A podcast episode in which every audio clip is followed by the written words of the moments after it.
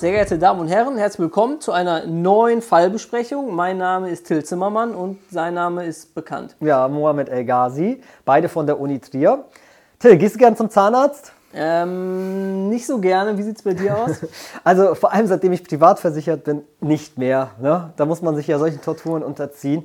Und äh, ich glaube, diese äh, Sorge besteht auch zum, also zum Teil zumindest zu Recht. Ne? Über welchen Fall wollen wir heute sprechen? Also wenn wir heute über den Fall des OLG Karlsruhe sprechen wollen, der am 16.03.2022 mhm. entschieden worden ist, dann ist das tatsächlich ein Grund, um künftig noch ein bisschen mehr Angst vor dem Zahnarzt zu haben, wenn man privat versichert ist.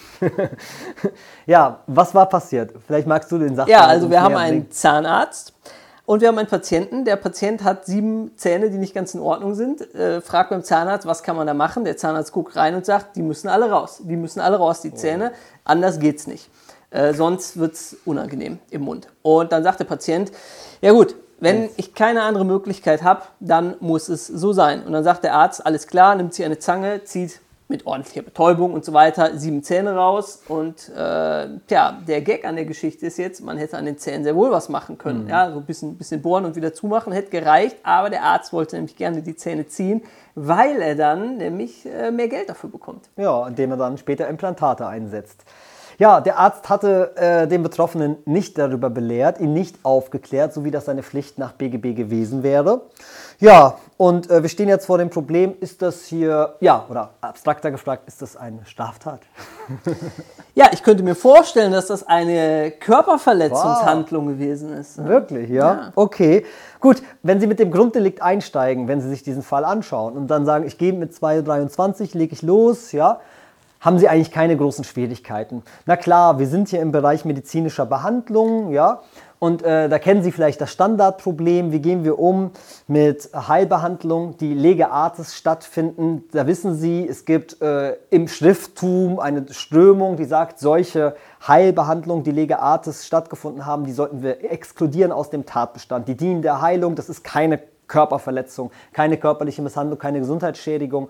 Ja, das sind so Debatten im Rahmen der objektiven Zurechnung oder wo auch immer. Hier in dem Fall brauchen wir das gar nicht so ausführlich zu diskutieren oder vielleicht gar nicht diskutieren, denn ja, also die Rechtsprechung, die sagt ja schon seit jeher, dass mhm. selbst eine, äh, eine ärztliche Heilbehandlung, die in die körperliche Integrität eingreift, erstmal tatbestandlich mhm. den Körperverletzungs, das Körperverletzungsdelikt verwirklicht und dass man das dann nachher auf der Rechtfertigungsebene als Einwilligung wieder äh, als erlaubt charakterisiert. Das ist aber jetzt hier egal, weil mhm. diese, diese Mindermeinung im Schrifttum, die du gerade skizziert hast, die gilt ja nur für medizinisch indizierte ärztliche Heileingriffe. Die Legearzt durchgeführt. Die Legearzt durchgeführt worden sind. Und mhm. ja, wie war es hier mit den medizinischen Indikationen? Ja, beides nicht gegeben. Also ich meine, Legearzt durchgeführt, deshalb vielleicht auch nicht, weil es einfach äh, medizinisch nicht äh, indiziert war, aber daran scheitert es in jedem Fall. So dass wir den Grundtatbestand bejahen können. Und wenn wir gleich im Anschluss danach die Qualifikation prüfen nach 224, stoßen wir zu dem Problem des Falles, zu dem Hauptproblem. Und das OLG Karlsruhe, ich möchte nicht sagen, schreibt, schreibt Rechtsgeschichte, nein, aber äh, es geht so in die Richtung, ja. Damit könnte jetzt ein Rechtsprechungswandel angedeutet sein.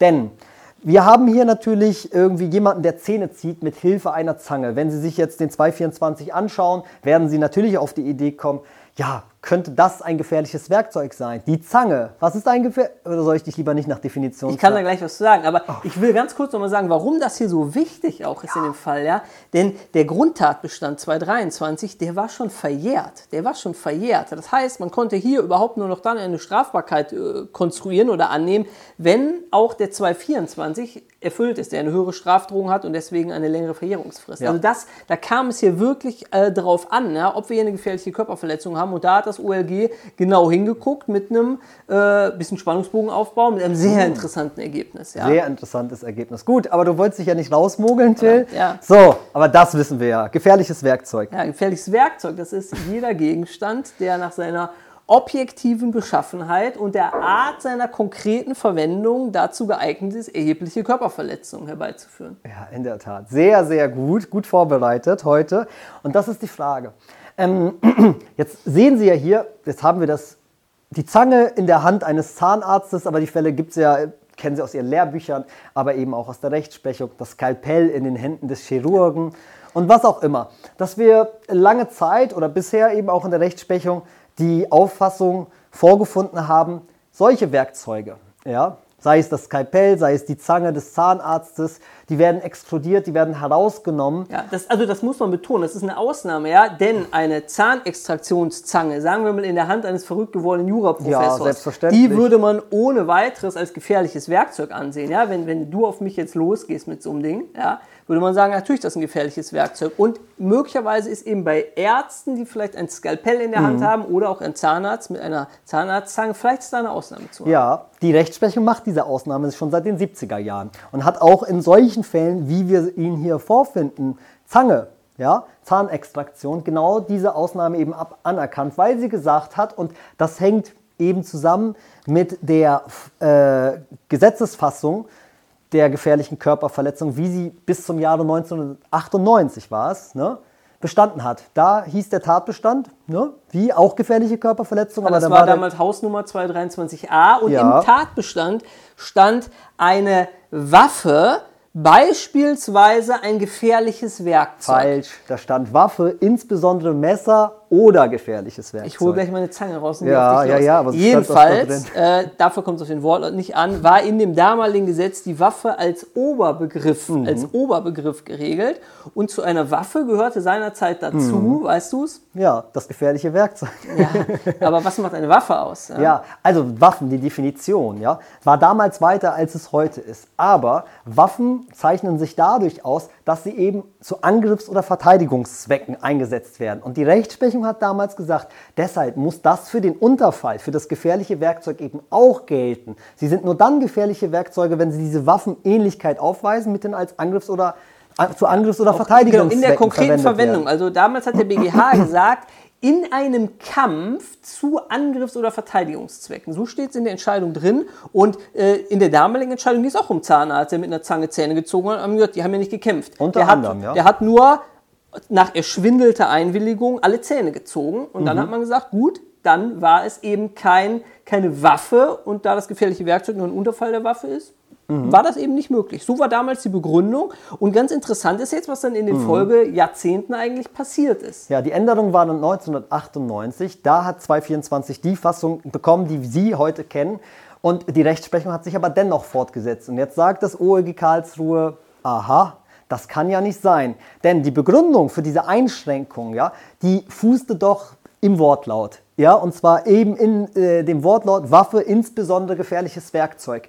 Und das kann mit, dem, mit der heutigen Fassung, ist das eindeutig nicht zu vereinbaren, denn da ist sicherlich die Waffe nicht mehr der Oberbegriff, sondern Ja, jetzt ist nämlich das gefährliche Werkzeug der Oberbegriff und die Waffe ist nur noch ein Beispiel, also ein Unterfall eines gefährlichen Werkzeugs. Das heißt, das, was generell eine Waffe ausmacht, muss nicht auf das gefährliche Werkzeug übertragen werden, so wie es auf der Basis des alten Gesetzes Wortlauts bis 1998 notwendig war. Und jetzt ist die Frage, was heißt denn das für unseren Zahnarzt? Also das heißt in jedem Fall, das OLG Karlsruhe liegt richtig damit, dass diese Begründung nicht mehr haltbar ist. Das ist sicherlich richtig. Das OLG Karlsruhe schlussfolgert daraus, die Zange ist ein gefährliches Werkzeug. Diese Einschränkung zugunsten von Ärztinnen und Ärzten sei nicht gerechtfertigt. Wir sind dann im Bereich auch der gefährlichen Körperverletzung. Wir sagen gleich was dazu, ob wir das für berechtigt erachten.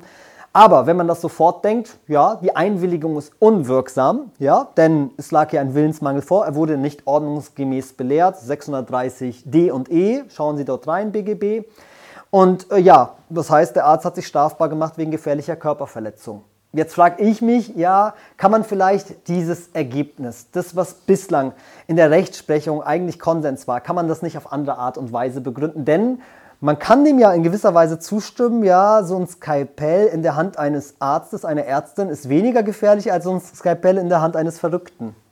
Ja, Also das mit dem Verrückt stimme ich jetzt nicht zu. Ja, ich habe also, nicht auf dich gezeigt. So, Ich würde dir das Wort aber, Also im. Ergebnis oder in der Sache gebe ich dir recht, ja. Ähm, man, man kann das, früher hat der BGH das so ganz technisch erklärt, ja, Mhm. an, an den Begriffen, die im Gesetz standen, aber man kann das ja auch teleologisch Mhm. sagen und sagen, naja, ein, ein Gegenstand ist nur dann tatsächlich gefährlich, wenn er halt wie in einem Kampf eingesetzt wird Ja. und nicht in einer, sag ich mal, in einer medizinischen Behandlungssituation, mag sie jetzt auch vielleicht nicht äh, Mhm. äh, indiziert gewesen sein oder mag auch die Einwilligung erschwindelt worden sein. Das ist ist nicht das, was, was man typischerweise als strafschärfend gefährlich bezeichnet. Ja, darüber lässt sich nachdenken. Also ob natürlich zumindest in den Fällen, wo der Eingriff lege artis ist, ja, dass man in den Fällen sagt, das Werkzeug wird hier in der konkreten Art zu Heilzwecken verwendet. Letztendlich geht es darum, natürlich, dass die Schäden für den Patienten am Ende minimiert werden, dass die Krankheit beseitigt wird, der Gesundheitszustand verbessert wird und dass man vielleicht teleologisch da an dieses Problem herankommt und sagt, gut, in der Tat eine Privilegierung zugunsten von Ärzten, aber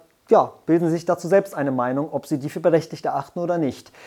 Vertretbar ist sicherlich beides. Was nicht mehr vertretbar ist, auf die alte Begründung abzustellen, denn das Gesetz hat sich geändert. Ja, und auch nicht pauschal zu sagen, Arzt, äh, Arztzange, äh, kein gefährliches Werkzeug, das kann man nicht mehr so pauschal sagen. Da muss man mehr, mehr zu.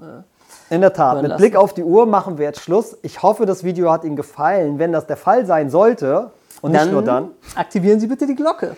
Ja, und geben Sie uns Daumen hoch. Bis bald.